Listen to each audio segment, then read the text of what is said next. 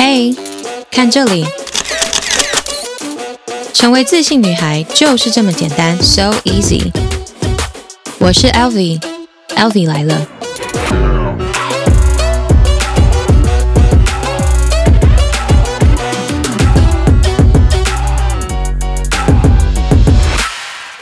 Hi guys，大家好，很久不见。欢迎来到 Elvi 来了的最新一集。我现在呢，其实人是在瓜地马拉，然后我已经在瓜地马拉两周了。嗯，在二零一六年的时候，我其实就嗯认识了一个朋友，然后我就知道可以来瓜地马拉学西班牙文，或者练西班牙文，然后价格非常便宜。但我一直就是都没有策划要来这。一直想来，但是就是旅行的那个路径是没有到这里的，所以我就一直没有排到。然后那个时候也还没有 COVID，所以那时候觉得啊，反正之后还有机会。然后这次，嗯，因为主要是要去美国，然后我就想说，既然要去美国了，我就要完成我原本最想做的事情，就是来拉丁美洲，然后狂练西班牙文这样。So here I am，我就在这边，然后，嗯。体验很多事情，看了很多事情，嗯，我觉得是很很特别的一次旅行，嗯，开创了很多可能。就是我原本没有想象自己的西班牙文可以这么流利，或是我可以就是靠我的西班牙文在这里生存这么久。但是没想到，嗯，人的潜能是很无限的。就是你的脑真的其实帮你记了很多东西，只是你平常没用到，所以你不知道。然后我在跟就是当地人聊天的时候，然后每个人都说你西班牙文很好诶，那我就想说有吗？就一直都觉得嗯，就是可能我都会把它拿来跟中文或是英文比，我就会觉得没有那么好。但其实就是已经是可能是中中级或中高级的这样子。Anyways，嗯，好久不见大家，我想说给大家一个 update。然后我现在其实是坐在瓜地马拉市的一间民宿的阳台，这边很流行，就是放阳台这件事情，就酒吧呀、啊、餐厅啊。很多地方就是都会有阳台，然后可以俯瞰整个那个整个城镇。这次旅行的一些游记呢，嗯，我会之后再分别录单集跟大家分享。我知道你们很喜欢听我旅游的故事，所以我一定会录。但是，嗯，今天这一集呢，对，你们现在会听到很多杂音，因为我其实就是在阳台，然后没有完全没有隔音，但我想要让你们有身临其境的感觉。旁边还有那个虫鸣，然后另外一边有邻居的车子的声音。But yeah, anyways，嗯，我觉得。希望你们可以可以带着你们一起旅行，但今天这一集呢是录制已久，然后很多人也期待已久的那个女性创业家访谈特辑的第二集。那这次访谈的来宾很特别，他其实是我在 IG 上认识的。呃，朋友，然后我原本发现他的 IG 的时候，我觉得这个人很有自己的风格，然后，嗯，他的线动啊，跟他的那个照片都弄得超美的，然后我就觉得天哪，到底因为我是一个对于线动我没有很认真在排排什么版或是拍什么字的人，但他就是可以把每一个线动都弄得超美这样，然后都很有他自己特色，然后又加上他是其实是事业做很好，然后又是包租婆。那我就觉得，天哪，这个人太适合来加入这个呃女性创业家的系列访谈，所以我就特地的邀请他，然后他也是毫不犹豫的就答应，我觉得很欣喜。那因为我们两个也都是牧羊座，所以其实有更多共同点跟更多可以互相了解的地方。对，所以这次自己我自己在访谈他跟邀请他说，我自己也都觉得超级兴奋，因为我也很想要知道他是怎么成功的。嗯，所以呢，对，今天的特辑就是要来介绍这位非常特别的来宾，然后他的名字跟我的名字也很像，他的名字呢是 Elbi，对，跟我是不是跟我的名字很像？So yeah。如果嗯，你对于就是经营事业啊，其实不管在任何层面啦，就是你想要成为一个更全方位成功吗，或是全方位的突破自己的话呢，就欢迎你继续听下去这一集。好哦，那我们来热烈欢迎 Elbi，耶，Hello。我发现我们两个名字念起来很像，你有发现这件事吗？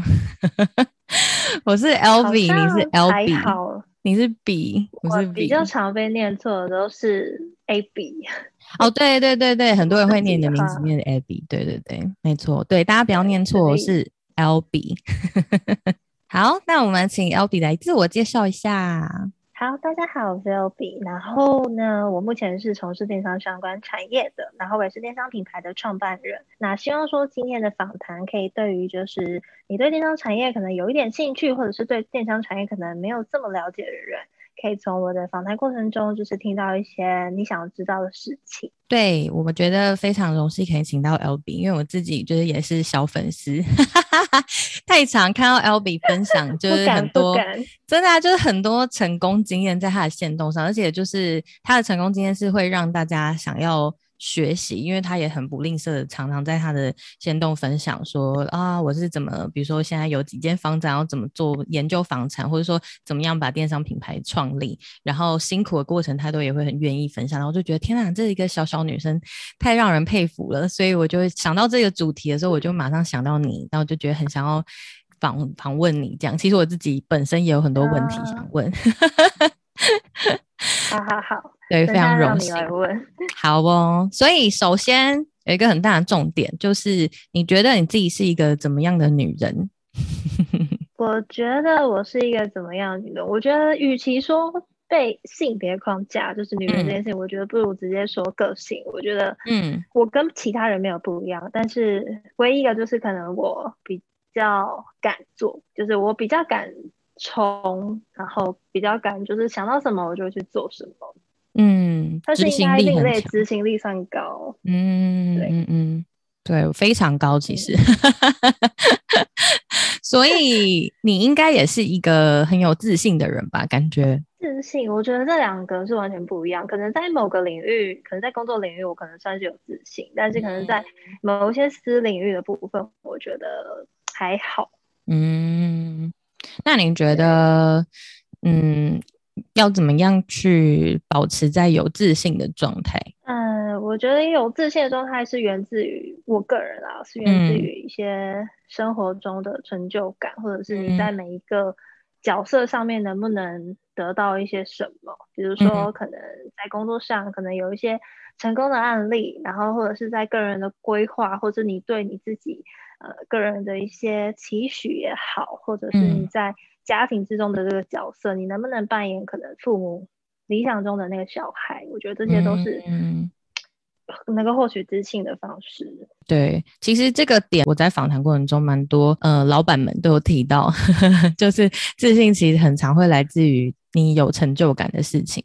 就当你做这件事情，像比如说你在创业这部分，你是、嗯、呃很成功的，所以你对这一块是很有自信，而且你知道你自己经历了什么，所以你很有底气。我觉得这个很厉害。那你觉得成功是什么？对你来说？嗯，我觉得成功是一个非常非常广义的词，因为其实每一个人的成功，他、嗯、都有不一样的标准值。嗯、那嗯、呃，可能对我来说，我的标准值可能是一百，可是我的成果可能在别人眼里，可能已经是。两百分了，又或者是可能别人觉得说，嗯、哦，我这样子一定很成功，可是实际上在我心里可能只有五十分，所以我觉得成功它的标准只是取决于个人。然后我个人心目中的成功，我觉得它很难去定义，因为做得好这件事情，它算不算成功？我觉得它是成功的一种，但是嗯，你能不能赚大钱，或者是把一个东西做到一个真的可能举世闻名，很多人认识，那它也是成功的一种。所以我觉得一个很大的成功是源自于日常的。每一个小成功开始，嗯，我觉得这个点很棒，对，就是一个一个小的成功去累积，然后其实只要完成自己呃目标中或是自己定义中的成功，其实就够了，对吧？就是不需要去好像要符合世俗的成功，然后你才叫成功，那这样很多人都超失败，嗯、对，就是这其实是给自己给自己交代就好了，对吧？好，那。再来，我们当然就是要来先了解一下 Albee 的整个创业过程。你是从什么时候开始创业？然后在创业前你是做什么工作？还是你其实是从学生时代就开始创业？我是在大学的时候就开始创业，所以在这中间，其实我只有经历过像大学生，就是学生时期的一些打工阶段。那我并没有真的就是到外面一个一间公司去上班过，然后去可能在一些大公司或小公司有去感受到他们的文化。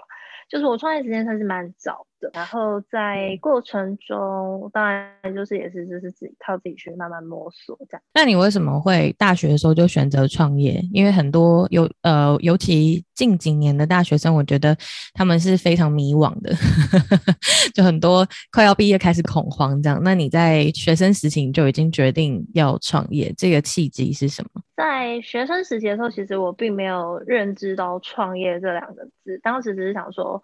我想要赚钱，我想要存钱，嗯，嗯，但是那时候很妙的事情是我存钱，我并没有一个目的性，就是我没有说，哎，我想要出国，或者我想要读研究所，嗯、我当时就是很喜欢存钱，哦，然后那时候就想说，好，那我就试试看啊，卖东西，因为其实我在以前从以前无名小站时期，哦，这样讲会不会有点透露年龄？就是无名小站，然后甚至是 对无名小站到再更早期，可能雅虎奇摩拍卖。哦，那真的很早。那时候我就很，对，我那时候就很有兴趣，然后我就想说，好，那我就先从我自己喜欢的东西可能批来卖看看。后来发现其实，哎、嗯，我挑的东西好像蛮能够符合当下流行的眼光，所以当时其实就是有、哦、可能有赚到一些可能几千块、几千块的零用钱。对一个学生来讲，我觉得当时几千块就已经是一个、嗯、呃非常有成就感的事情。对，所以。对，所以那时候其实就是一个误打误撞的卖这样。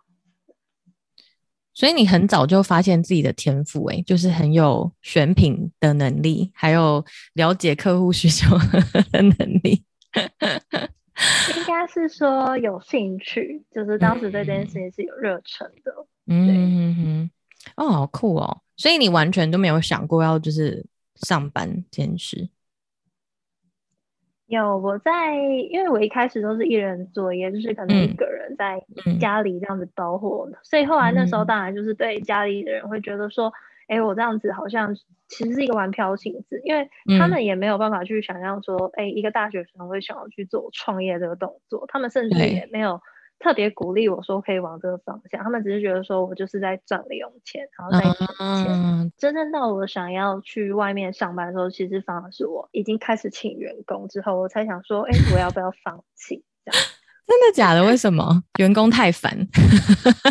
对，因为像是现在很多人都会想要创业嘛，那创业的话，其实。你从一一人工作室独立作业，其实再到你要请员工，这这个跨这个阶段，其实它是一个还蛮困难的决定，因为你不会知道说你请人要怎么请，你要怎么带人，甚至连可能最基础的法规啊、薪资这些你都不知道应该要怎么去计算。嗯，所以当时我就觉得说，我是不是其实不要这么早请员工，我应该要先出去外面有大公司去把这些东西学会了。然后再做这件事情。嗯。那后来为什么没有走这条路？你还是坚持创业的这条路？后来其实是身边有一些朋友，然后跟有一些长辈，就是会聊啊，会讲，然后他们给了也蛮多的鼓励，会说，其实创业这件事情本来就没有人有理所当然要教你。嗯。对。那如果你曾经在过往的经历中，你有学到，那是你幸运。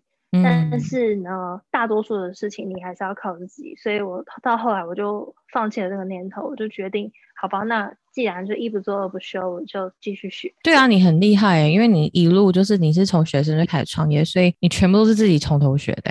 对。这个坚持的毅力跟动力很强大，我觉得很厉害。因为很多人就会像可能你中途的状态就是啊，好多事情都不懂，然后很难，然后最后就放弃。那你是怎么撑过这些从完全不懂，然后直接先闯，然后自己硬学，然后到现在呃事业版图这么大，你怎么撑过这个过程？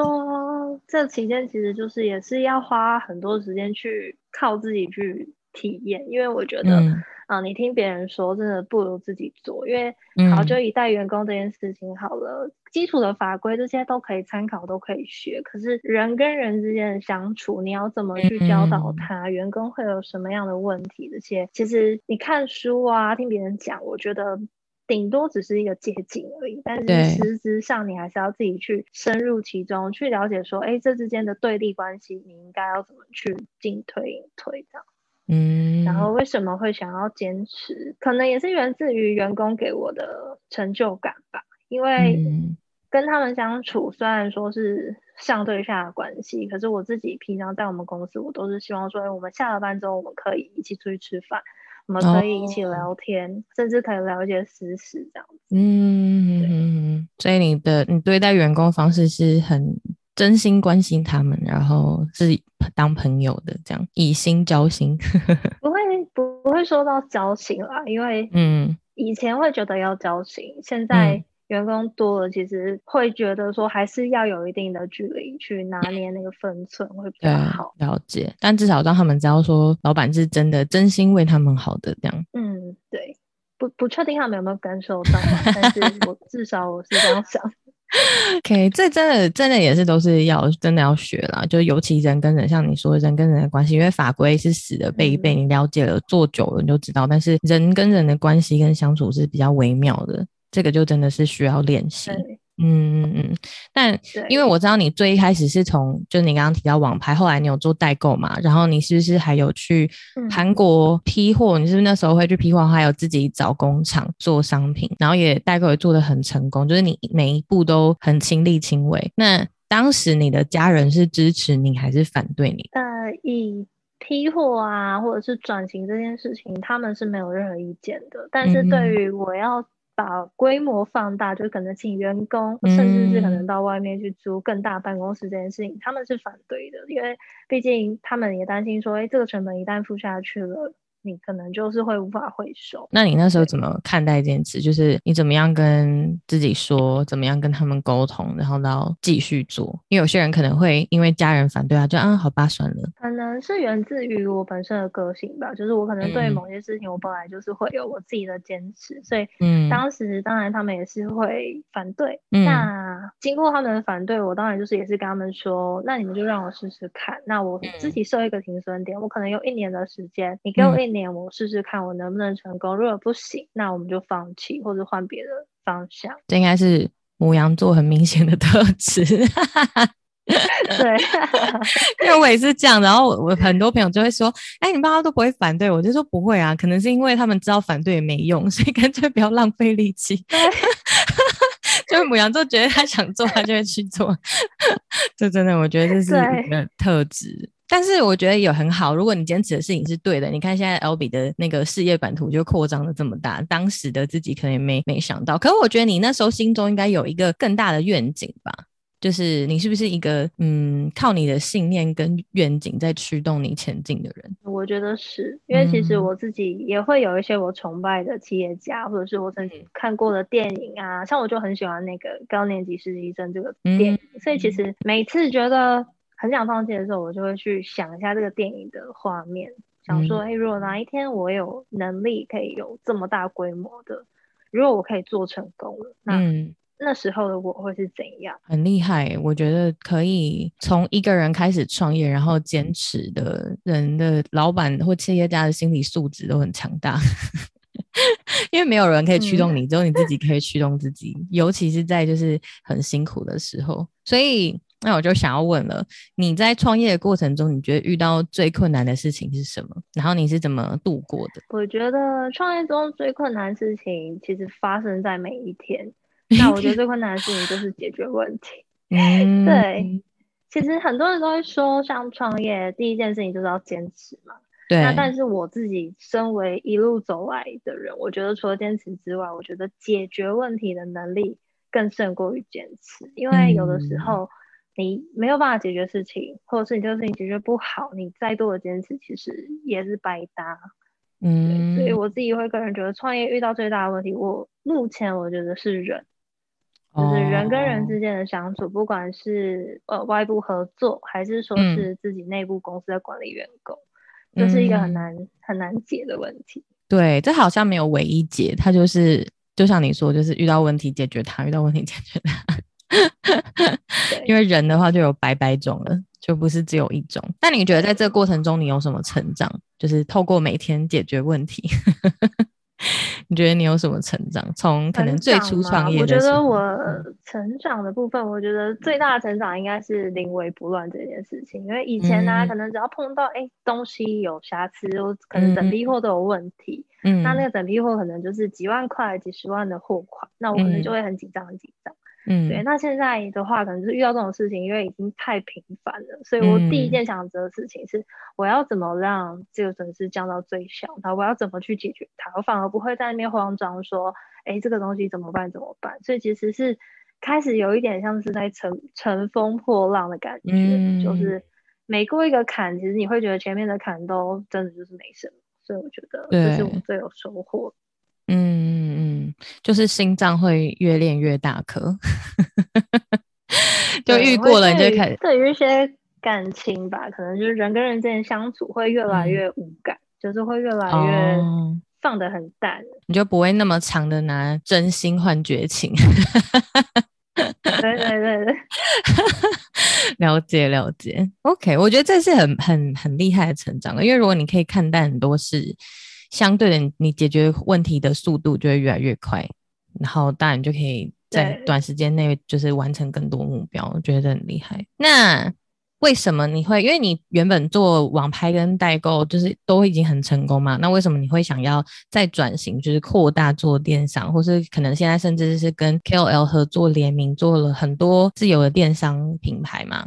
然后商品其实也就是受到热烈的欢迎，就是原本已经蛮成功的，然后又决定想要再扩大，然后做一个当时好像没有人在做的 KOL 合作联名嘛的商品。嗯，应该说算是帮自己在找另外一条生路了，因为其实像电商的环境，它这个产业跟传产其实最大的差别就是它的节奏非常非常的快，所以它每一年甚至是几个月都会有新的商业模式。那我当时也是觉得说。哎，代购我还能够做什么？因为代购我终究是卖别人的东西，但是我有没有能力可以去做我自己的自创品牌？因为很多人会觉得说自创品牌好像我有钱我就可以做，但确实现在资讯很透明的状况下是这样没有错。嗯、可是你实质上做了之后，你才发现哦，原来怎么行销、怎么去曝光、怎么去做前置后置的作业才是最难的。嗯，所以当时会想要去做 KOL 这个，其实也算是想给自己一个新的计划去试试看，去试试看说，哎，那我们有没有办法去做一些外部沟通的合作，然后去发展不一样的可能性。那你怎么想到这个 idea？我觉得这很酷哎、欸。不同商品配合 KOL 合作吗？对，你怎么发想的？KOL 的合作其实单纯就是觉得说，如果今天有一个网红，他有他自己的独特的风格，然后他有他的流量，那我有我的技术跟我有我的 know how，为什么我不能跟他去做一个结合？嗯，所以其实它就是一个资源互换的概念，蛮合理的。而且其实这样是一个双赢的局面嘛，双赢的方式。而且你推出的几个那个 KOL 合作联名都就是卖很好，包括跟 Iris 合作，还有那个林倩嘛，林倩应该是合作最多的。然后还有那个 Blair，对不对？就是都我觉得每一个商品都蛮热销的，嗯、觉得很厉害。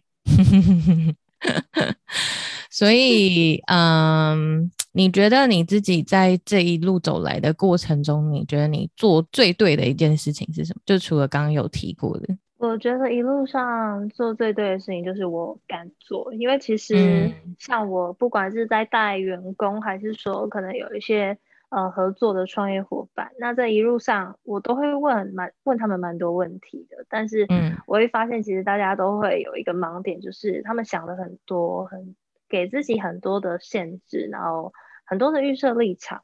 嗯、那我自己的话，我自己是对于我想要做的事情，我不太会给自己太多的借口，或者是画地自限等等的。嗯、所以其实我觉得敢踏出去，就已经是赢别人一半了。嗯，这是真的。我觉得硬要讲一个对的事情，嗯、应该就是我敢做，就是我敢接受那个失败的结果。你的想法应该是我先做了，然后如果有问题，我们就再来解决嘛。那你不做，你就完全没有机会。嗯，差不多。我觉得，我觉得这个是很重要的创业的人的特质，真的。其实不只是创业，我觉得很多 idea。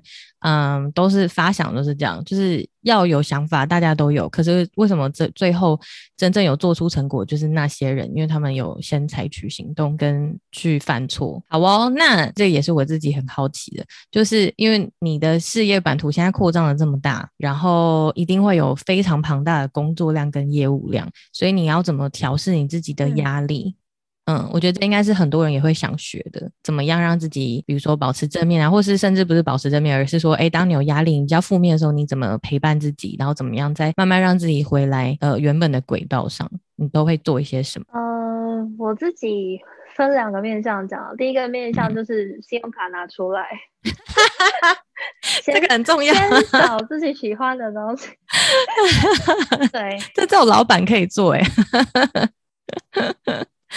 要有财力，对，这是一个比较比较肤浅的面向啦。嗯、对，就是可能会买一些东西犒赏自己。那当然，第二个面向是、嗯、我自己对于排解压力的方式，我觉得我是想要把事情解决。因为我的话，我真的很不喜欢把事情堆在那边，或者是可能积在心里。我会蛮难受，所以我觉得真的能够让我压力消除的方式，其实唯一的解就是我把事情做好，然后做到我心目中想要的样子。那我可能完成一个专案之后，我再执行下一个的中间这空档期，就会是我很能够放松的时候。那至于正面部分，其实没有任何的解，真的就是你把一些事情看得越简单，就是化繁为简，把一些平常觉得很烦的事情。换一个方式去想，换一个念头去改变它，其实自己就会好过蛮多的。嗯，所以其实还是在自己的一念之间了，就是你的看事情的角度，然后还有你刚刚提到，就是对，一定要当下行动去把事情处理好，就因为你越堆压力就会越大。再怎么调试，事情还是没有做完，不如先去把它做完。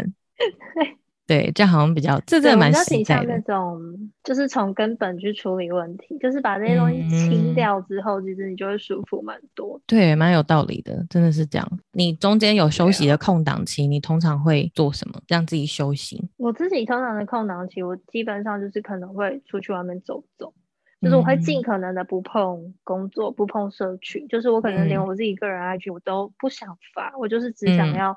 Enjoy 那个当下现实生活中，因为我觉得现在的人太过于被社群绑架了。对，真的。可能是因为我我的工作刚好就是在做社群相关，所以对我来说，我想要抛开它的时候，其实。是有难度的，因为我的工作啊，我的内容其实都是跟社群绑在一起。嗯，那相对的，我就会很希望可以给自己一个时间，是我真的就是可能三个小时也好，就是我连看都不要看，甚至我两个周末就是不要发任何的东西，因为我也不想回。嗯。我觉得这蛮重要的，对，尤其是在现在的社会，大家就都有手机，然后都有 IG 账号，就是 假日也是会想回。现在会有点变成下意识的打开，就是开 IG 然后看，很多人会变成这样。所以我觉得给自己一定的对，对空空间，不要碰那个社群是蛮重要的。嗯，但是应该也。也经过了一段逼自己的时期吧，因为你的工作就是要用手机啊，要用社群，然后逼你不要看，应该会 有一个适应期。一开始会啦，会有点放不下，可是到最后其实就是也是转个念，嗯、其实也还好。OK，下一个问题就想要问你，因为我其实是从就是 Albee 的 IG 看到你嘛，然后每一次你的，比如说你的照片也是说很有质感，就不用说，但是连你的线动都发的很有质感，那个排版啊什么，就是每一张线动感觉就是一张很漂亮的图这样，所以。你是怎么样去，嗯，第一个这么要求细节，然后呃还有质感，那以及呢，你平常是怎么去培养自己的美感？美感部分，我自己觉得大概二十趴是天生，然后八十趴是靠后天。嗯、因为其实我以前也是很没有美感的人，嗯、我以前可能图啊什么都是非常凌乱，但是我后来找到了学习的方法，就是我会。搜集很多我喜欢的图，或是我觉得诶、欸，社群上面谁啊，或者是我在某一个平台看到哪一张图，我觉得很不错，我可能会把它存下来。嗯，然后存下来之后，我可能会开始去学习说它它是怎么呈现的，因为很多人他们在看这个东西或是定义一个东西的时候，他可能划过去觉得诶、欸，这个东西很漂亮很好看，嗯、可是他没有看出细节，他没有看出说这个很漂亮，它的字体有多大。它的字体用的是什么？嗯、然后它背景的颜色是深的、浅的，还是说是什么样的色系这样子？所以我到后面其实我会专注在观察细节上面。对，这真的很细诶、欸，就是字体跟大小这个都有注意到，这是非常细节的事情。然后慢慢再从观察的过程中去练习这样。对。很厉害耶，这真的很厉害。因为我每次发的时候，我就是就是很随性，因为很忙，我就会随性，然后现在想发什么就发什么，但我不会特别去排版呐、啊、什么的。对，但是看你的线动就会觉得很舒服，而且我知道这个是也是你们事业的一个招牌嘛，就是你们连 IG 的排版还有美感的部分都会教，所以当你们的代理商的话就会很很安心，因为完全是一套 SOP 都会教好。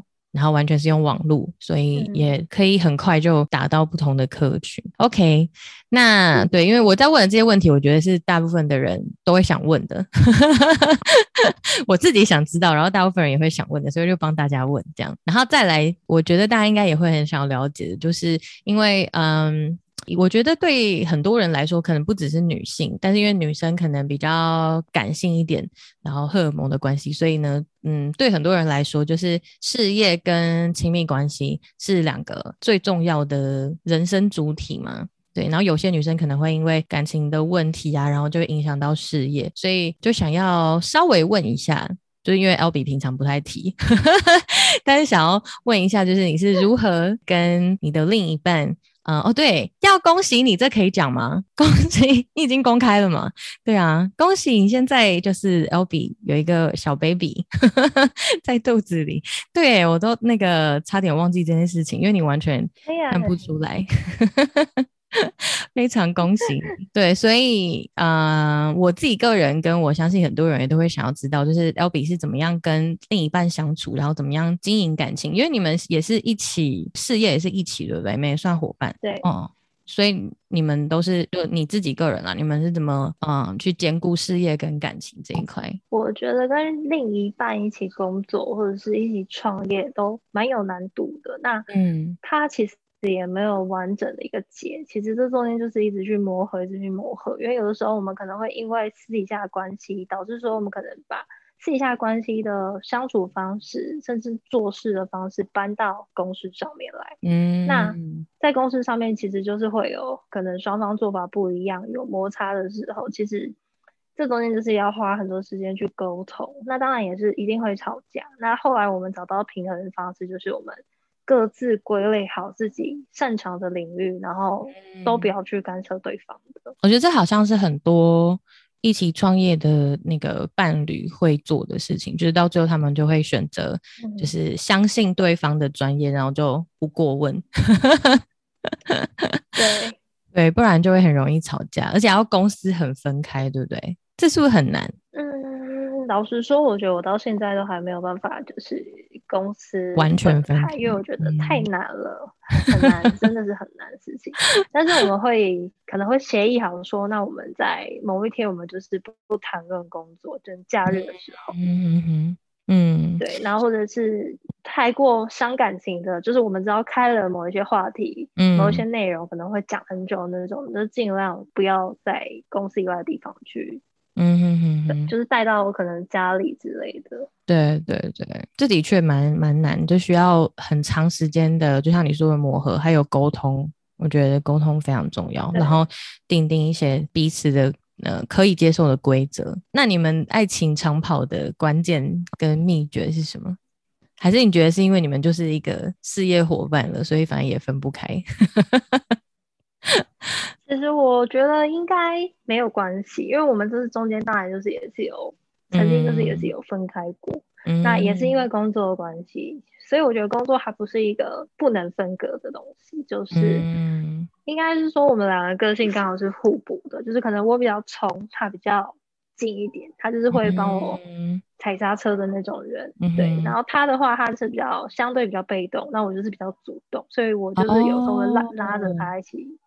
对，所以就是有一种，对，就是算是还蛮互补的个性，也刚好一个瞻前一个顾后这样，对，蛮好的，蛮好的，好哦。那下一个问题就是，我知道那个 Albee 的除了事业上很厉害，然后你自己本身也是一个。在房产上很有研究的包租婆嘛，然后你你前阵子也搬进自己梦想中的家，所以房地产的部分你也是完全自己从头学吗？对，房地产的部分是我当时其实在我记得我存到第一桶金的时候，我就去看房子，然后我妈觉得我很荒谬，她觉得说。你到底知不知道房子要多少钱？而且你你知不知道你现在是住在台北市，你还不是在可能南部之类？我就说我知道，但是我就是想看看，因为我当时其实就是抱着一个，反正看了又不用钱，但是看了我可以开了我的视野，然后我可以学到东西，所以我那时候其实就是有去上一些可能外面的那种就是房地产投资的课程，然后或者是买一些书来看。所以你是？几岁的时候买了第一个房子？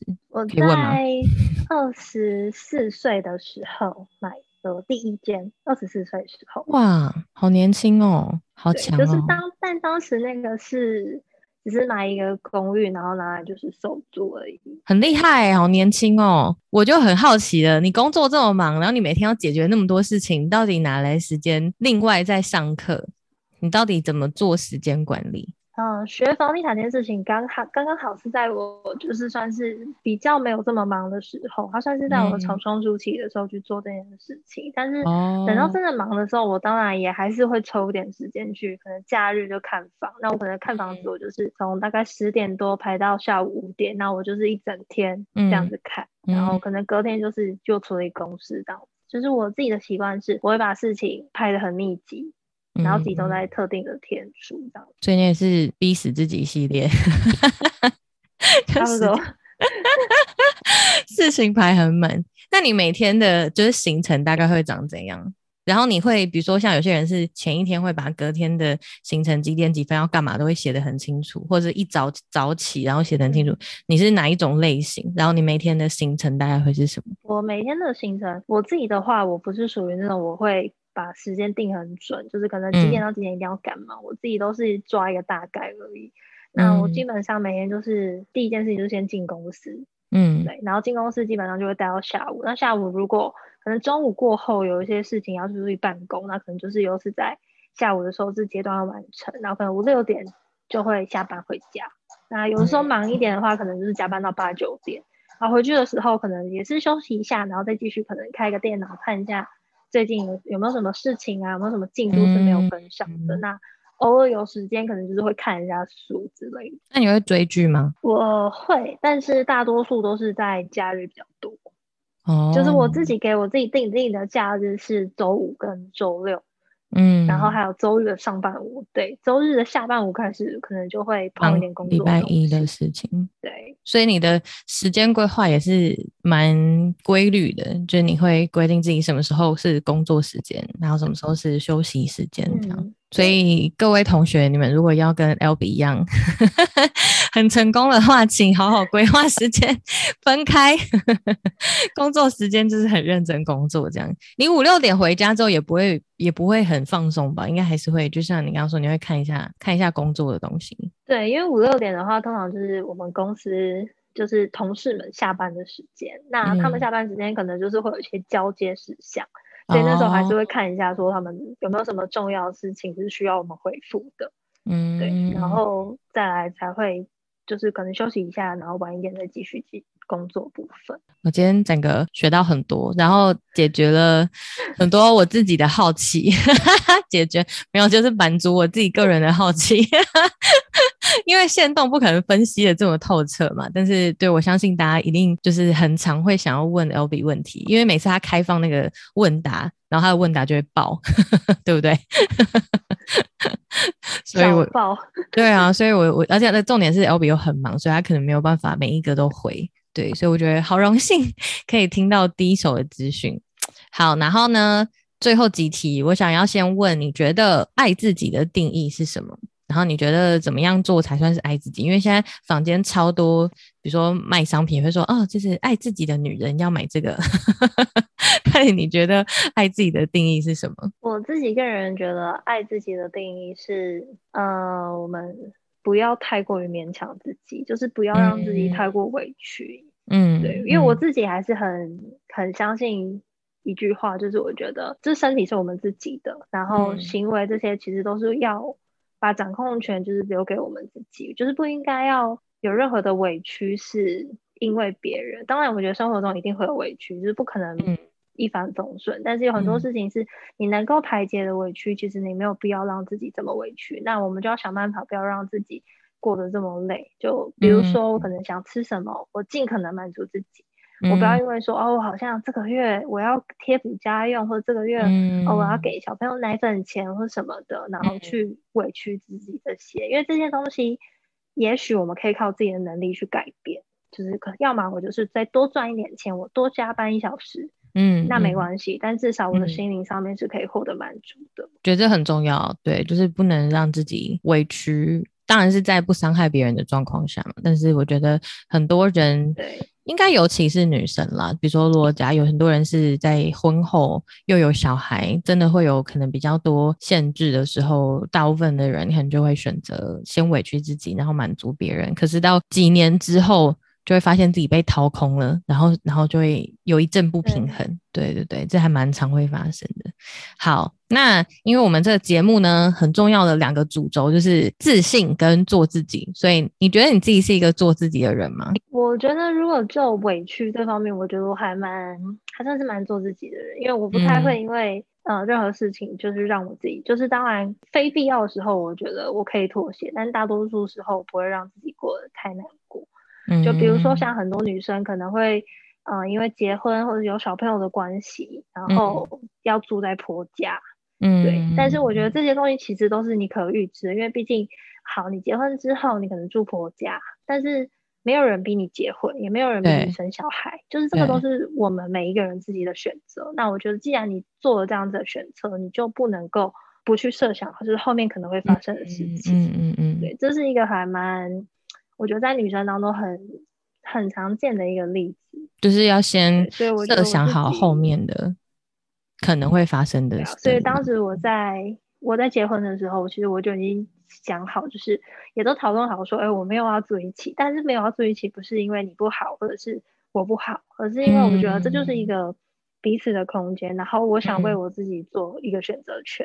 嗯，我觉得有空间很重要，尤其在伴侣关系里面，太密集而且很长时间，有时候其实会很也很喘不过气吧。嗯嗯，所以做自己，你的做自己的定义应该也有跟刚刚爱自己的定义相符合。你会踩住自己的原则，然后让对方或是其他人知道，就是这些东西是你在意的。然后你会在这一个范围内去做你觉得舒服的事情，然后不要委屈自己。嗯，对，嗯，我会让我能够阻止让我不舒服的事情尽可能不要发生在我的能力范围内。这很重要，而且这其实不容易。对，第一个你要 对，你要先可以想到后面会发生什么事，然后再来是你要有很强大的沟通能力。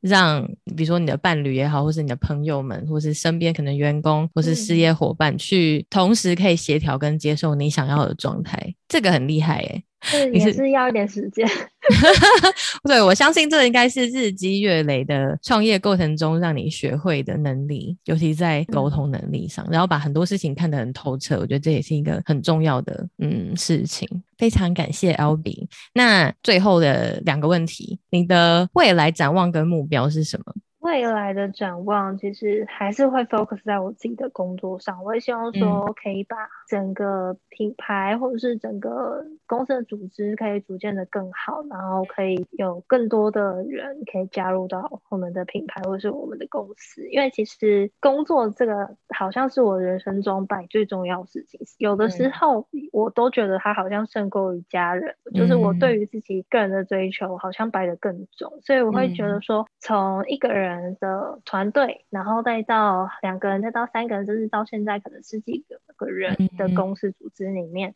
我会觉得好像不只是赚钱，而是你要给这些人一个使命感跟一个长远的规划。嗯、就是毕竟你的员工未来也会有家庭，然后他们也会有小朋友，他们都是我们的责任，所以我会希望说我把这件事情做得更好，嗯、然后可以给他们有更多的未来。哇，这个好，这算是我未来的展望。这个是很真的非常有责任感跟使命感的，因为你已经把员工们的家人跟可能未来的家人们都考虑进去，这真的就会是一个蛮重要的规划。当然也会有一定的压力，不过我相信你一定可以完成你自己想要的所有目标。